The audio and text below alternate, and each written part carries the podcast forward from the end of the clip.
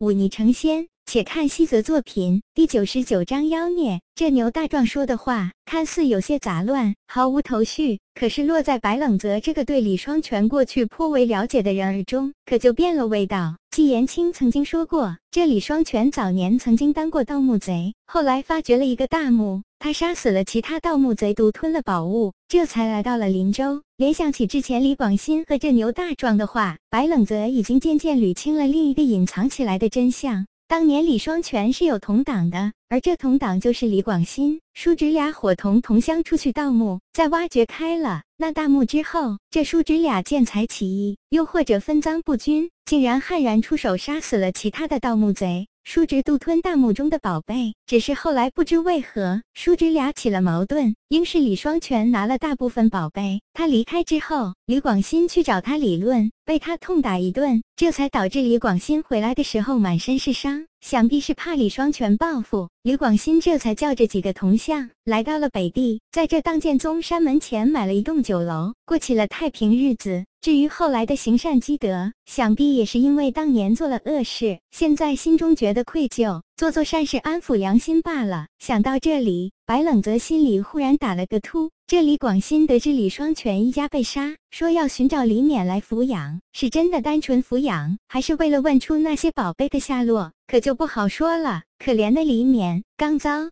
遇了家破人亡的人间惨事，现在居然又要落入这贪婪恶毒的堂兄手中。白冷则咬了咬牙，当初李府一家上下死于非命，与自己的暗中谋划是脱不开关系的。当时自己为了活命，乃是无奈之举。可现在李勉又要遭难，自己哪里有袖手旁观的道理？这么想着，白冷泽却犯了难。自己现在是当剑宗中弟子，可不是自由之身，而苏小环的仇还没有报。若离开当剑宗，那真的是一百个不甘心。怎么办？正纠结的时候，那李广新却推门走了进来。他进门后看到白冷泽，先是愣了一下，随即变成狂喜，快步走到白冷泽身前，抓住他的手说道：“我正要去找白兄弟呢，想不到你却来了这里。李老板找在下有何事？还不是为了我那可怜的堂弟？”李广新满脸的焦急说道：“昨日你与我说了我叔叔家的惨事，听到还有一个堂弟流浪在外。”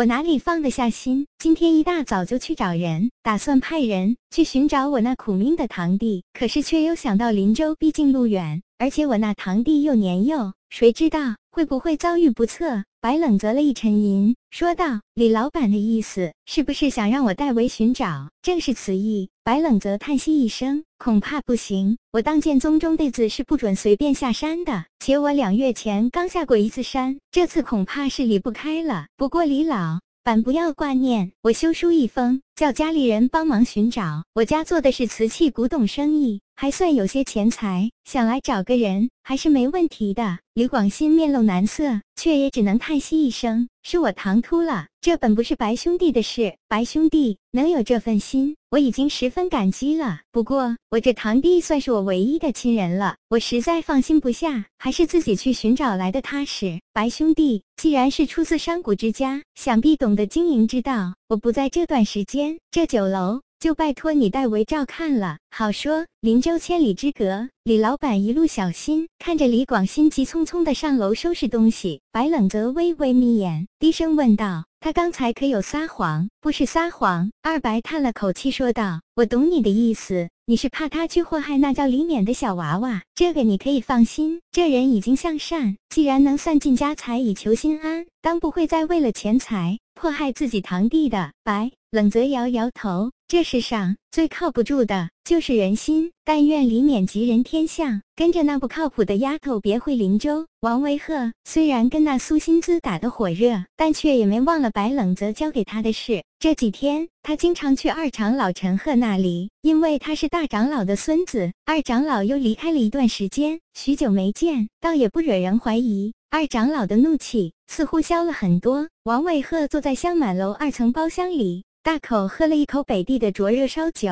笑容满面说道。白冷泽抬起眼来，笑道：“不急，再等些日子，说说你跟那苏薪资吧，到什么程度了？我们都是矜持的人，不过能一起聊聊天、练练剑，我也很满足了。”白冷泽摇摇头：“你就是憋闷太久了。”王维鹤讪笑两声，挠挠头说道：“其实你想学那二长老的剑术，我还有另一个办法哦。”说说看，白冷泽饶有兴趣地问道。王维鹤一本正经地竖起一根手指，偷学，偷学。白冷泽咧了咧嘴道：“亏你想得出来，你别误会，我的意思是我去找二长老学剑，然后回来偷偷教给你。”白冷泽皱眉道：“万一被发现，我还好说，你怎么办？我堂堂大长老的孙子，当剑宗里唯一练成符坤剑的天才，未来的宗门守护，他。”能拿我怎样？王维鹤一脸的桀骜，白冷泽却看得出他的做作。谢谢了，白冷泽叹息一声。若有其他办法，最好不要这么做。别说谢，王卫鹤摆摆手，你帮我牵线，我都没跟你客气。说谢就见外了。第二天，王卫鹤堂而皇之的去找二长老，坦言想学他的剑术。二长老刚开始还有些疑惑，但王卫鹤按照白冷泽教的，说了一些恭维的话，又拿出了一本剑。谱送上，二长老略一矜持，也就答应了。当然了，剑谱是白冷泽从丰源拍卖行的来的那本晚枯剑术，并不是什么高深剑术，但却胜在乃是孤本。对二长老这种汲取百家之长的剑术大师，那还是有些用处的。于是王维鹤每天除了在密室练符坤剑，去小剑坪找苏妹子。又多了一项任务，那就是跟着二长老学剑。王维鹤能学会那当剑宗绝世剑法符坤剑，悟性自然了得。